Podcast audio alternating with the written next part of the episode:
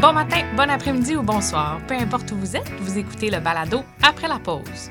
Un podcast qui a comme objectif de vous inspirer à prendre des décisions et à poser des actions qui contribuent à rendre notre société plus juste, équitable et on va se dire aussi écolo.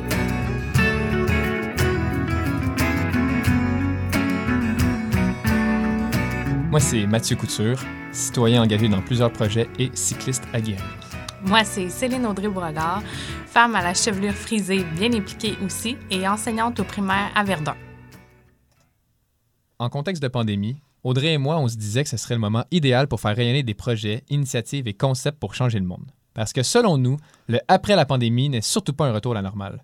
On vous invite donc dans une ambiance auditive chaleureuse dans laquelle vous pourrez entendre un éventail d'invités de tous les horizons, vous faire rêver à des alternatives pour vivre le Québec autrement après le confinement. On s'engage aussi à vous donner des exemples concrets et à mettre en valeur ce qui se fait ici, près de chez nous, tout en s'assurant que notre contenu va rester accessible.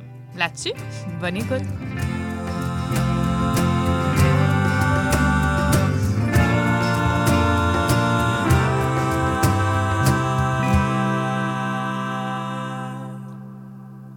Salut Audrey! Salut Mathieu!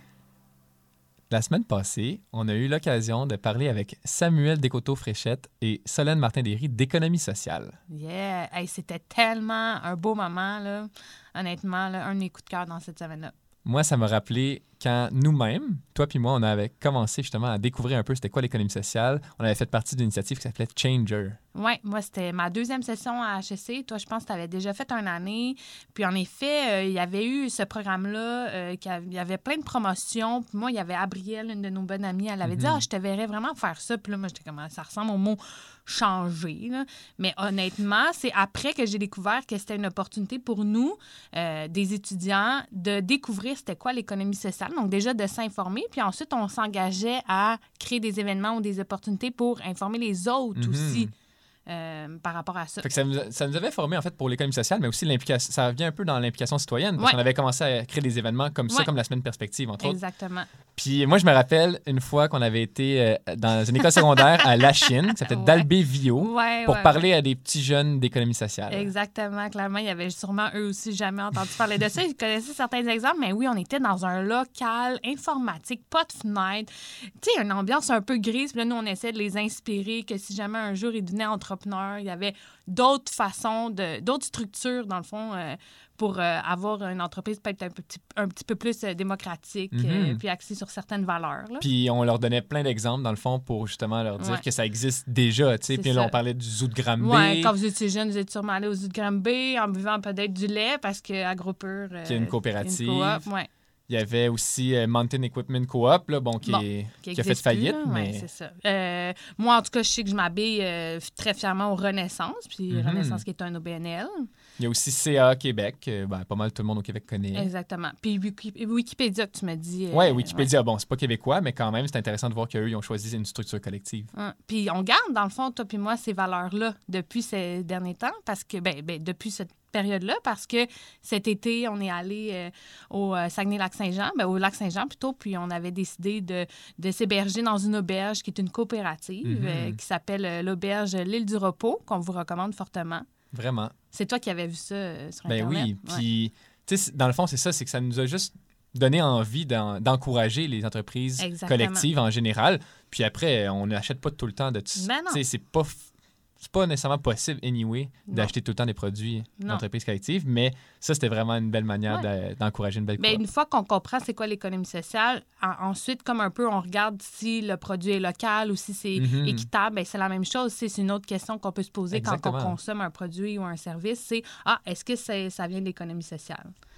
Fait que là, on avait euh, Samuel et Solène avec nous. Ouais. On a jasé, euh, on a eu une super belle discussion par rapport à tout ça. Puis euh, ça, ça va vous faire réaliser peut-être aussi qu'il y a certains préjugés Mm, qu'il faut exactement. déconstruire. Parce que quand on connaît pas l'économie sociale, justement, là, on va juste se dire, ah, un, un organisme sans but lucratif, ça fait quoi? Ça, c'est Ben tous des bénévoles, ils font pas d'argent, Puis non, non, ils sont rentables. C'est juste qu'ils ont choisi un modèle qui est pas axé sur maximiser les profits. Oui, puis qui ne va pas juste aussi enrichir une personne. Ou Mhm. un petit, Une groupe, ou de un petit groupe de personnes. personnes. Exactement. OK, ben je pense qu'on est prêt. On va aller voir euh, qu'est-ce que Samuel et Solène avaient à nous dire là-dessus.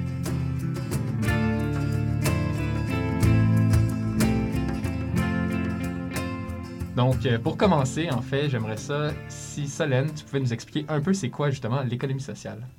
Ben, bonjour tout le monde, vraiment contente d'être avec vous euh, pour euh, parler d'un sujet qui m'anime euh, en particulier. Donc so- forcément, on commence toujours par se demander c'est quoi ça l'économie sociale? Alors pour celles et ceux qui s'interrogent, ben, quand on parle d'économie sociale, en fait, on fait référence à un mouvement de démocratisation de l'économie, de réappropriation citoyenne de l'économie qui vise justement un modèle économique plus démocratique et inclusif et euh, qui se matérialise sous la forme en fait d'entreprises collectives. Alors, lorsqu'on parle euh, d'entreprise d'économie sociale, à quoi on fait référence? Ben, Tout simplement en fait à euh, l'ensemble des activités entrepreneuriales, aux entreprises qui en fait, comme toutes les autres entreprises, vont vendre des biens ou des services, Euh, sauf que celles-ci, à la différence des entreprises classiques, elles mettent leurs activités économiques au service d'une mission sociale. Alors, euh, en d'autres termes, finalement, l'économie sociale, c'est le modèle d'affaires des organismes à but non lucratif, des OBNL, euh, des, attention, des OBNL qui ont des activités marchandes, c'est-à-dire qui Mhm. vendent un bien ou un service, euh, des coopératives et euh, des mutuelles. Peut-être vous dire que en- ce qui est intéressant avec l'économie sociale, c'est que ça permet vraiment de redéfinir la vision de l'entreprise. Est-ce qu'on pourrait là euh, imaginer qu'est-ce que ça ferait si demain chaque entreprise qui euh, se crée n'avait plus pour but de faire du profit, mais Mhm. plutôt de poursuivre une finalité sociale, euh, qu'en plus ça structure, parce que euh, il faut le dire, euh, l'économie sociale, euh, ça permet aux entreprises de choisir en fait un véhicule, une coquille qui leur donne des propriétés particulières. Euh, donc euh, qu'en plus ce, ce véhicule-là leur permet d'avoir une gouvernance démocratique, sur, simplement sur le principe d'un membre égale une voix, alors qu'habituellement Ouais, c'est c'est pas, c'est pas le temps. Non, c'est euh, celui qui a de l'argent qui mène. Mhm. C'est ça. Exactement. C'est celui qui a mis le plus de cash, qui détient euh, le plus d'actions, qui euh, prend le plus de décisions. Et euh, en plus, ben, les surplus d'entreprise euh, sont redistribués aux membres ou à la communauté pour servir sa mission. Et ça, ça permet quoi? Ben, De diminuer peut-être euh, un peu les inégalités euh, Un peu beaucoup. salariales. ouais. Ouais. Exactement, qui sont à peu près plus grandes que l'univers. Et ben, je vous laisse imaginer en fait toutes les retombées sociales, environnementales que ça Mhm. pourrait avoir. Euh, Aujourd'hui, on connaît, je pense, davantage ce qu'on voit autour de nous, c'est majoritairement des entreprises qui ont comme objet principal, comme fonction même en fait, de maximiser les rendements de l'entreprise. Et euh, c'est un modèle, on pourrait dire, qui n'est pas égalitaire, pas soutenable, car ça pousse constamment à une croissance infinie, puisque ce qui motive nos décisions, finalement, ben, c'est euh, le rendement aux actionnaires. Alors voilà, l'économie sociale, en gros, ben, ça permet d'envisager le monde des affaires autrement, puis plus largement d'imaginer ben, un autre modèle économique.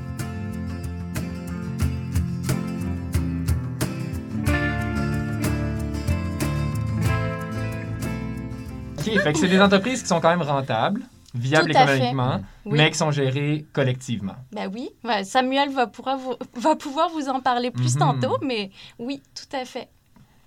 Merci. Puis, est-ce que, à part Desjardins, mettons que pas mal tout le monde connaît au Québec comme une institution qui est une coop, est-ce qu'il y a d'autres exemples autour de nous que tu pourrais nommer? Ou peut-être que les gens connaissent mais qui ne savaient pas que c'était une coop ou un OBNL? C'est ça qui est beau, c'est qu'en fait, il y a de l'économie sociale à peu près partout au Québec. C'est juste Comme un petit bijou, un petit trésor caché. C'est un petit trésor euh, caché, je sais pas, mais oui, euh, Ben, peut-être. pour la plupart des gens, je pense, Mhm. oui. on Euh, sait pour pas. avoir étudié On à sait HEC, pas. je peux te Mm. confirmer que c'est très caché. hein. c'est caché vraiment bien. Très bien. Ben oui. Mais Puis- surtout, surtout si, si tu me permets, c'est le genre de modèle qu'on ne nous propose pas du tout Non. dans tous les programmes. Donc, moi, en urbanisme, quand j'étudiais à, à l'université, c'est. On va nous dire, vous allez travailler dans des firmes privées ou euh, pour les municipalités ou des MRC, mais jamais on Mhm. nous dit, hey, il y a quelque chose d'autre Ouais. qui, euh, qui sort un peu de la boîte, on ne nous en parle pas parce que les gens ne les connaissent pas non plus. Exactement. De- dans ce sens-là que je dis caché, c'est ça. Oui. Ben, c'est c'est vrai que ça, c'est un, un de, je pense, des grands combats de faire connaître de, dans Mhm. les milieux euh, scolaires euh, ce qu'est l'économie sociale, puis qu'il y a une pluralité de formes euh, et de, de façons d'imaginer le système économique.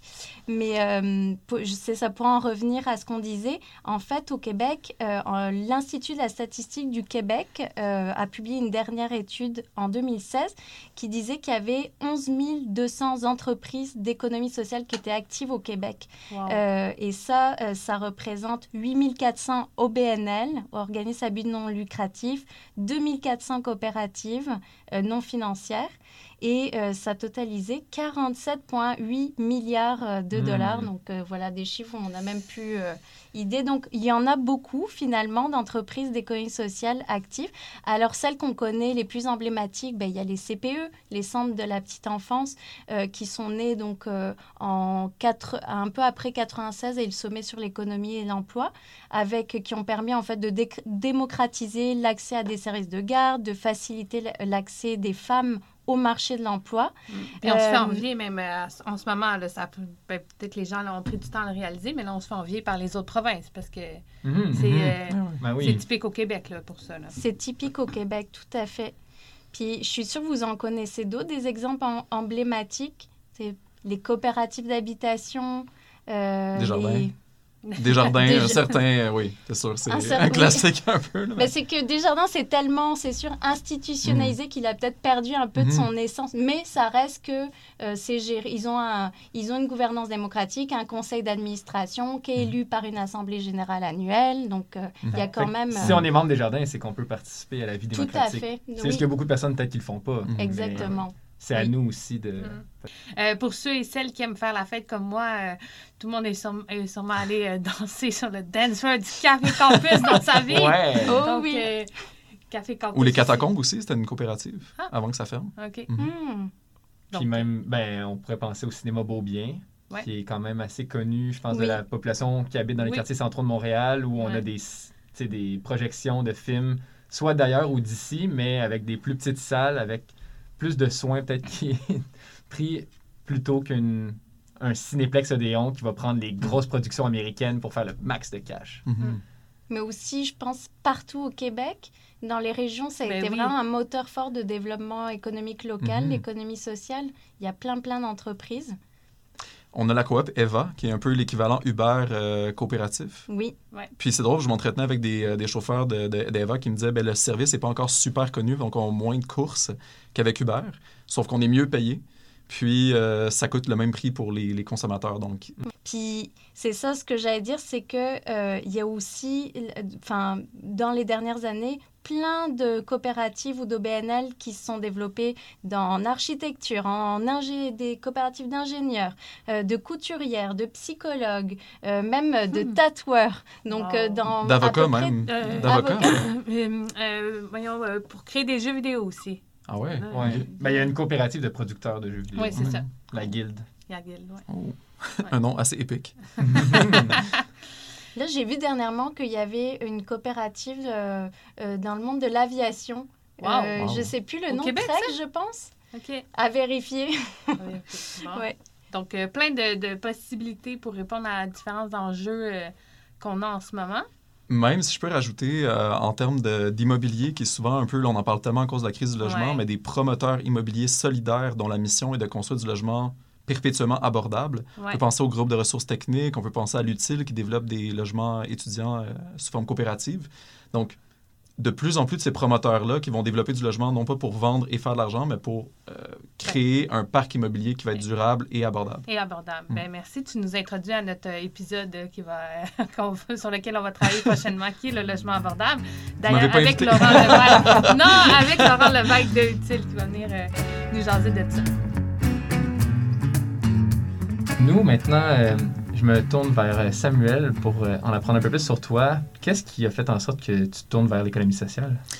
Mais nous, on était une gang d'urbanistes dans une usine sale. On s'est dit, on va reprendre en main notre destinée et nos moyens de production. Puis, Wow. on part ça. Non, pour de vrai, en fait, on était euh, une, on était une, une gang de- de- d'étudiants à la maîtrise. Puis, euh, je pense qu'on a tous vécu un peu la même détresse de se dire, nos rapports vont être tablettés, puis ça finit là. Fait qu'on s'est, euh, on s'est rejoint dans mon salon, euh, mon petit Dans salon. le temps que c'était euh, possible. quand dans le temps que c'était possible. Puis, je les, j'ai- en fait, je les ai appelés pour leur dire, écoutez, est-ce que ça vous tenterait qu'on peut-être qu'on on mette à profit nos expertises qu'on est en train de développer, peut-être pour fonder une firme d'urbanisme, quelque chose, euh, dans lequel on pourrait tout trouver un peu le, filon qui nous intéresse. Donc, à l'époque, on était une dizaine de personnes à participer. Puis, la première question se posait, quel genre d'entreprise on veut? Est-ce qu'on veut une entreprise privée à but lucratif, une coopérative, une OBNL? Puis, ce qu'on s'est rendu compte, c'est qu'on avait tous une volonté énorme de euh, mettre nos, compétences euh, à profit pour la société. Donc, dans le fond, là, ça paraît un peu pompeux de dire ça, mais c'était l'idée de faire profiter nous-mêmes et d'autres personnes autour de nous. D'autant plus que l'urbanisme, c'est quelque chose qui est... C'est pas le dépanneur du coin où on vend des services quotidiens. L'urbanisme, c'est quelque chose de structurant, qui a des impacts énormes. Mhm. On en parle souvent, l'étalement urbain, euh, gaz à effet de serre, euh, Ben oui. toutes les rôle dynamiques de, important, de- sécurité piétonne, c'est énorme. Puis on se disait, on trouvait ça plus légitime d'inscrire notre travail dans une logique où il y a une mission. Donc, ce qu'on a fondé, c'est l'ARPAN, qui est une, qui est une firme euh, d'urbanisme à but non lucratif. Ça fonctionne comme une firme privée dans, les- dans le sens où, évidemment, on n'est pas bénévole. C'est un des, des préjugés. Là. Je pense que les gens commencent à comprendre que ce n'est pas le cas, mais au début, on se faisait approcher en- par des, des clients qui disaient C'est super, vous êtes une OBNL, ça va rien coûter, on est vraiment content. On dit ben, écoutez, non, parce qu'il faut qu'on paye nos salaires. Puis on s'inscrit dans la mouvance des nouvelles entreprises d'économie sociale, c'est-à-dire on est rentable. Donc, euh, 99% de nos revenus proviennent de, nos propres, euh, de notre propre travail, donc de Mhm. propres mandats autonomes. Et puis, euh, donc, on a développé, euh, développé l'ARPAN sur cette base-là.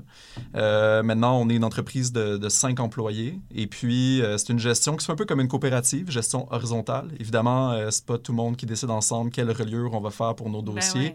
Mais on a un niveau de décision. On- donc, on a un conseil d'administration qui va prendre des décisions plutôt structurelles ou administratives. On va avoir un- un, des assemblées générales où nos membres, donc les employés, anciens employés, anciens stagiaires, vont prendre des décisions peut-être plus euh, d'organisation, euh, de, de- de culture Ouais. organisationnelle ou euh, de règlements généraux, stratégiques. Puis autrement, notre équipe, nous, quand on fait les mandats, on prend nos décisions. Quel genre de mandat on prend? que- comment, c'est quoi l'angle, la stratégie d'attaque pour, pour nos mandats, pour le démarchage qu'on fait. Et une des différences aussi, bon, principalement, tu en avais parlé, Solène, pour le- le- les revenus. Donc, à l'ARPAN, évidemment, il n'y a pas d'actionnaire, il n'y a pas de propriétaire. Donc, l'argent qu'on fait dans nos mandats, elle est investie d'un côté pour augmenter la qualité du milieu de travail, c'est-à-dire les salaires de tout le monde, euh, avoir des bureaux qui sont, euh, qui sont super, avoir une ambiance de travail qui va être agréable, avoir une flexibilité aussi. Tout le monde a des... euh, y a, des, y a des, des parents, il y a des personnes qui ont des projets en campagne, donc il faut, faut, faut avoir cette flexibilité-là. Et une autre partie de l'argent va dans la mission. Là, ça, c'est-à-dire la mission, c'est quoi? Nous, notre mission, c'est la consolidation des territoires dans l'intérêt collectif. Et donc ça, la mission, comment on peut investir là-dedans? Euh, on met dans des mandats qui ne sont pas du tout, du tout payants, c'est-à-dire la recherche, faire des publications, participer à des conférences, donner des formations. C'est souvent pas du tout payant, mais on l'investit là-dedans, nous. Donc, on peut offrir des, des- des- des taux qui sont intéressants. Puis autrement aussi, il y a des fois des organismes qui viennent nous voir qui disent on veut développer un projet de logement abordable dans un quartier, mais on n'a pas d'argent pour commencer. Est-ce que vous pouvez nous accompagner? Bien, on va avoir des tarifs solidaires ou parfois on va accompagner pro bono des projets qui nous semblent vraiment intéressants. Donc ça, c'est le côté un peu là, où va cet argent-là qui revient Mhm. dans, dans le milieu de travail, mais aussi dans la société. C'est comme un peu vos clients qui ont quand même les, les- des bons moyens pour payer vos, euh, vos, vos services au vrai prix. Euh, ça va permettre cet argent-là, plutôt que de- d'enrichir quelqu'un, d'appuyer d'autres Exactement, projets. exactement. Oui, On peut le voir comme ça. on peut le voir comme ça. Puis là, tu avais dit 99 Oui. Le 1 j'ai un peu intrigué. C'est... euh, C'est sa mère, elle l'aime. oui, c'est ça. Mais oui, ma mère me donne toujours un petit 20$ piastres, là, pour nous encourager. Non, non, mais c'est des fois, euh, des fois, on va avoir des contributions pour des, euh, des projets où il y a peut-être un partenaire qui va mettre un peu. Mais OK, OK. ce que je veux dire, c'est presque la totalité des, des C'est revenus. juste pour casser 99. Bon. Super, ça. Puis est-ce que ça a été facile? Vous êtes, mettons, tu disais, vous étiez une gang, mais vous avez trouvé ça périlleux. Il a fallu vous faci- Est-ce que vous avez dû faire beaucoup de démarches? euh? Oui, absolument. C'est, euh, je pense, que c'est une, une énorme aventure partir une entreprise. euh, mais ce qui nous a vraiment aidé au début, c'est de se dire qu'il y avait justement des, des- des organismes qui accompagnent les Mm. entreprises d'économie sociale, comme PME Montréal, euh, Réseau Coop pour les coops. Je pense que sans ça, on ne serait pas parti parce qu'on s'est dit, OK, il y a des gens qui peuvent nous aider, il y a le chantier d'économie sociale, il y a des, il y a des partenaires qui Mm. peuvent nous. Il y a le risque, le, le réseau d'investissement euh, social du Québec. Ouais.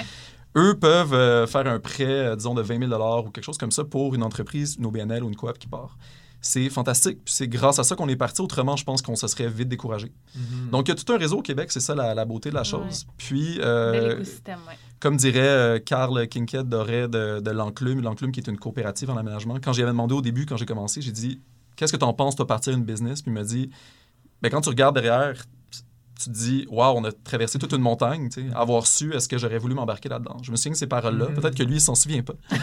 Mais euh, ça m'avait marqué, puis je répéterai les mêmes. Je pense qu'avoir su le, le travail que c'était, je me serais peut-être pas embarqué là-dedans. Mais maintenant que c'est fait, on est vraiment content parce qu'on a un milieu de travail qu'on s'est créé, nous, de, de toutes pièces. Puis on est très fiers des mandats qu'on fait.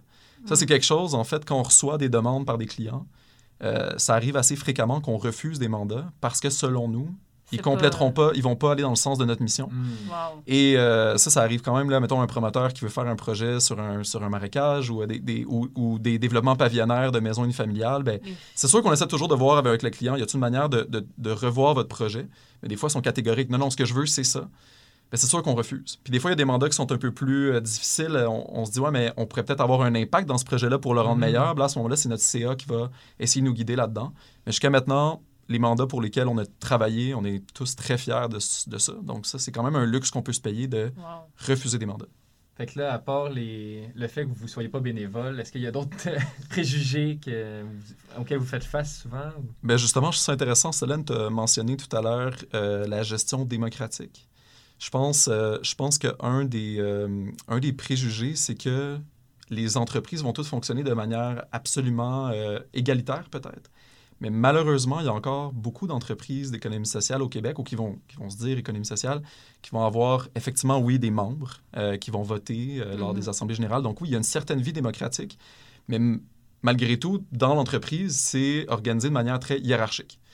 Puis, euh, donc, ça reste quand même que c'est un peu comme un modèle d'entreprise privée où c'est les, les décisions arrivent du haut vers le bas. Euh, mais heureusement, il y a beaucoup de discussions, il y a des réflexions collectives en ce moment, puis il y a beaucoup d'entreprises qui essaient de, de se départir de ces vieux modèles-là en se disant, bon, ben, comment on peut avoir une gestion plus euh, horizontale sans que ça soit que tout le monde décide ensemble la couleur de la cafetière, par exemple. ce, qui est, ce, qui est, peu- ce qui est le piège un peu aussi. Bleu. Bleu, voilà, ça a été dit, tu as tranché, tu peux... Et euh, un autre préjugé, donc euh, le, le- le- le côté bénévole, mais il y en a un autre aussi, je pense, c'est par rapport à l'image. Je pense qu'à nos tout débuts, quand on disait qu'on était une OBNL, ça arrive encore souvent, là. les gens nous demandent pourquoi? Mhm. Pourquoi Mhm. vous êtes une OBNL? Pourquoi vous voulez pas faire des profits? Vous voulez... C'est comme, non, non, on veut faire des profits, évidemment. On, on veut, on veut des bons salaires, on veut, on veut pouvoir faire des projets passionnants. Et euh, là, dans le fond, c'est pas parce qu'on est une OBNL qu'on veut être dans le trou. C'est Mm. sûr et Ben certain. non.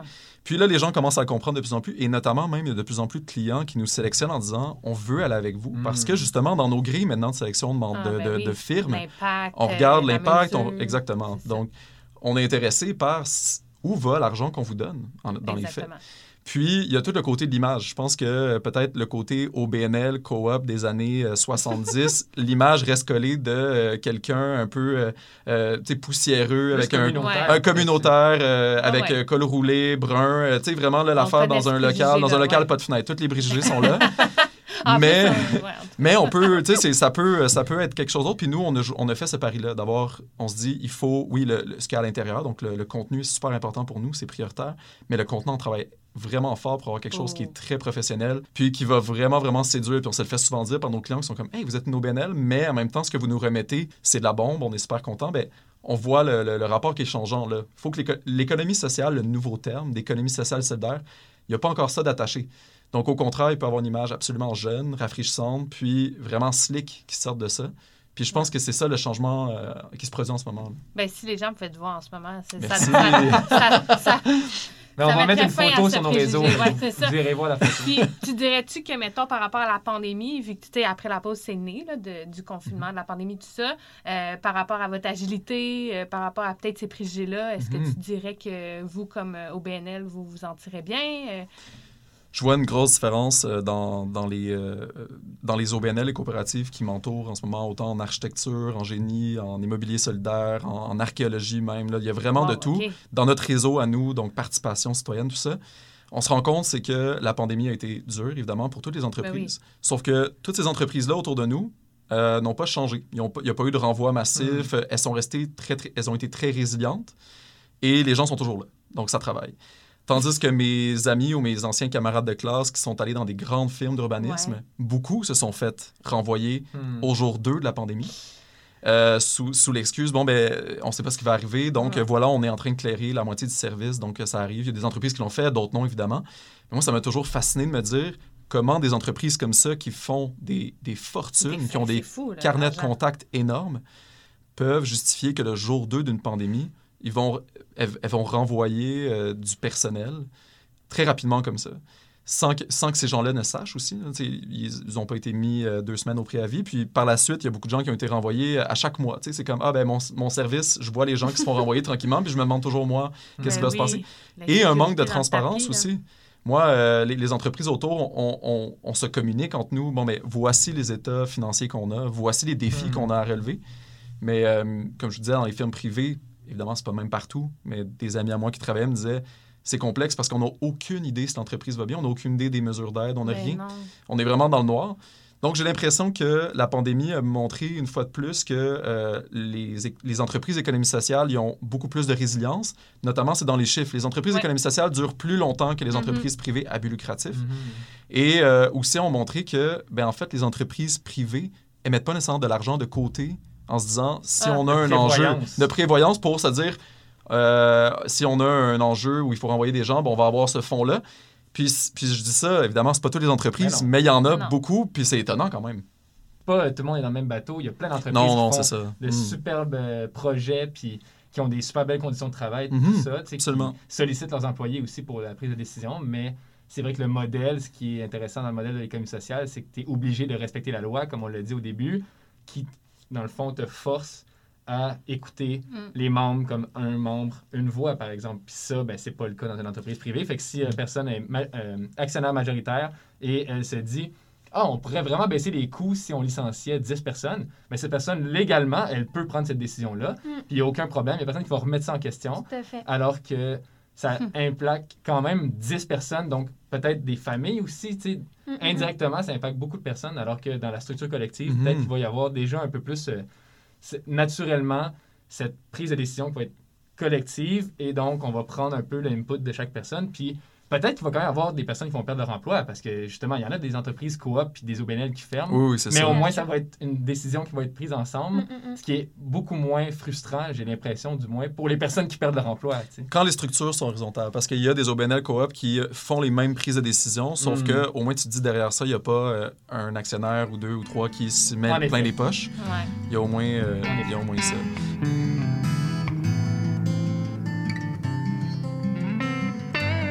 Donc, si vous aviez un dernier mot pour euh, un peu euh, nous dire qu'est-ce que selon vous est vraiment important à retenir avec euh, cet épisode-là, ça serait quoi? Soliane, peut-être pour commencer. Ok, je peux commencer avec premier point, moi qui m'apparaît essentiel, c'est que l'économie, c'est pas juste une bulle autonome que, dont on peut pas se réapproprier. L'économie sociale a montré, puis c'est une façon parmi d'autres, que c'était possible en tant que citoyen de se réapproprier euh, l'économie. L'économie, c'est un ensemble de rapports sociaux, de lois, de normes, etc. Puis euh, euh, c'est possible, de, de Polanyi dirait, de réencastrer l'économie dans le- les autres sphères sociales. Euh, ça, c'est le premier point. Et euh, le- l'aspect, euh, je continuerai sur l'aspect démocratique, de démocratisation de l'économie, qui est vraiment intéressant dans l'économie sociale et qui nous laisse un peu imaginer euh, qu'est-ce que ça pourrait être si, euh, dans notre système économique, différentes parties prenantes de la société, y compris par exemple les futures générations, avaient une voix au chapitre sur quoi produire, comment produire, où produire, euh, et notamment produire moins et euh, mieux. Donc, euh, ça changerait beaucoup de choses. Donc, ça, ça, je trouve que c'est un modèle qui nous donne quelques éléments intéressants pour penser plus largement à cette démocratisation de l'économie. Samuel. Oui, je pense que je dirais qu'un des éléments peut-être les plus euh, importants pour moi, c'est sûr qu'on réfléchit beaucoup à qu'est-ce qu'on achète. Donc, euh, autant les, les produits que les services, puis il y a toute la réflexion autour de, bon, est-ce qu'il y a de l'emballage, est-ce que c'est local? On se pose rarement la question, est-ce que ce que j'achète va dans une entreprise à but lucratif ou à but non lucratif? Évidemment, là, c'est pas les entreprises à but euh, lucratif ne sont pas le diable. C'est vraiment pas ça. C'est plus de dire est-ce que ce que je vais acheter, je pourrais. Est-ce qu'il y a une possibilité pour moi de le mettre dans une entreprise dont les valeurs vont peut-être être les miennes dans un sens vraiment structuré, avec une structure juridique, avec un milieu de travail, avec une mission. Euh, plutôt que juste n'importe quelle autre entreprise. Je pense que c'est vraiment une plus-value. Puis, autre chose, c'est si vous-même voulez partir une entreprise, je pense qu'un bateau intéressant, c'est celui de l'entrepreneuriat collectif. Donc, il y a des accompagnements, il y a, il y a de l'argent dans ce secteur-là qui peut être investi pour vous aider à partir quelque chose. Donc, si vous vous posez la question sur un projet, évidemment, c'est beaucoup de travail, je l'ai dit tantôt, je ne vais pas vous décourager avec ça, mais j'ai l'impression que c'est vraiment intéressant comme bateau, puis qu'au euh, Québec, on a tout ce qu'il faut pour partir quelque chose.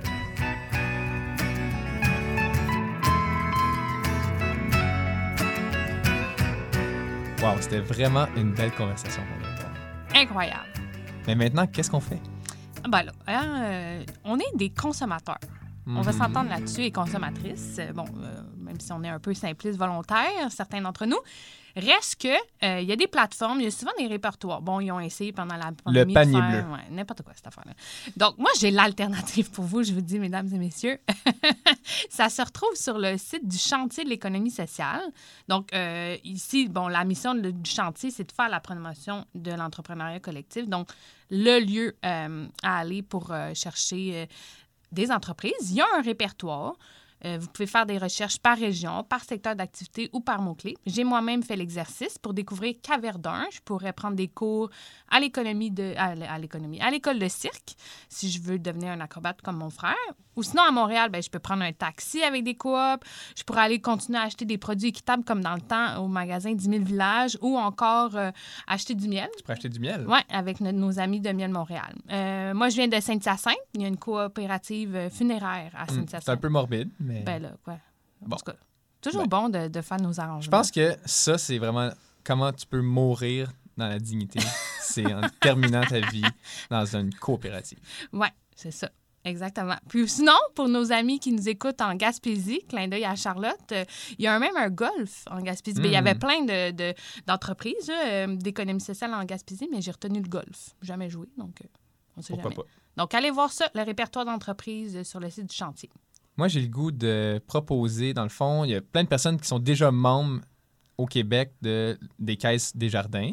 Puis, euh, ben, bravo pour vous, parce que déjà, vous faites partie de l'économie sociale, puis peut-être que vous ne saviez pas. Mm. Mais euh, il y a, en plus de cette caisse-là, une caisse qui se spécialise en économie sociale. C'est la caisse d'économie solidaire. Puis, mm. peut-être que vous ne saviez pas, mais vous pouvez être membre de plusieurs caisses, parce que les caisses sont quand même indépendantes. Puis, l'idée avec la Caisse d'économie solidaire, c'est que là, nous, notre argent, on sait qu'elle va financer des super beaux projets. Exactement. Fait que ça, ça pourrait être une belle idée si vous voulez vraiment encourager concrètement, mais même sinon, de manière un peu plus euh, ben, légère, vous pourriez vous informer sur c'est quand la prochaine assemblée générale annuelle de votre caisse, parce que vous pourriez participer, puis c'est là où vous pourriez même parler d'économie sociale peut-être, ou en tout mm. cas. Fait que l'idée, c'est de dire, vous êtes déjà membre d'une coopérative, exercez votre droit de membre. Ouais. Puis moi, ça fait longtemps que je dis que je veux le faire, puis je ne l'ai pas fait. Donc, je m'engage à le faire. Peut-être pas pour le prochain épisode, mais avant la fin de notre série, euh, c'est ça certain. Puis, euh, on voulait aussi s'adresser aux, aux, futurs entrepreneurs. Dans le fond, comme euh, Samuel, il l'a dit, il y a plein d'outils disponibles. C'est périlleux de se lancer en entreprise, que ce soit Inc. ou autre. Mais euh, le réseau Coop a fait un outil qui s'appelle la boussole entrepreneuriale. C'est euh, en tout 14 questions que vous pouvez faire euh, en moins de 10 minutes. Vous pouvez le faire toute seule ou avec votre gang. Et ça va vous permettre d'identifier peut-être le meilleur modèle d'entreprise qui va coller à vos valeurs. Exactement. Parce que même si c'est fait par le réseau Coop, il n'y a pas de ben billet. non. non, non, c'est ça. Vous répondez aux questions, puis au final, c'est quoi? Deux? il y a deux modèles, dans le fond, qui vont vous présenter pour dire, ben selon ce que nous avez dit pendant les 14 questions, ça, ça fit. Exactement. Fait qu'on va tout mettre ça là, accessible sur nos différents réseaux. Parce que. Audrey, après la pause. On aspire à un développement économique plus solidaire et démocratique.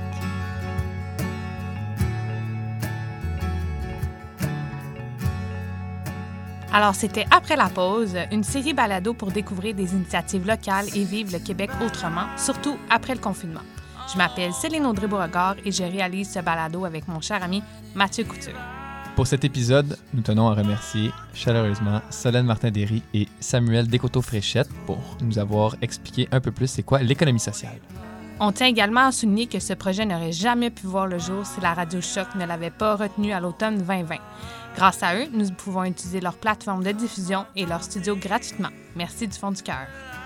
on voudrait aussi grandement remercier nos charmantes collaboratrices, Ariane La Liberté pour le montage sonore, Julie Tremblay pour l'identité visuelle et Camille Théron pour la rédaction de contenu.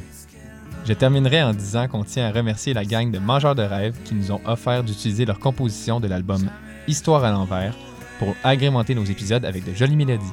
Là-dessus, on vous invite à nous suivre sur notre page Facebook et notre compte Instagram. N'hésitez jamais à nous partager vos questions ou vos commentaires parce qu'on aimerait vraiment ça, vous lire ou vous entendre.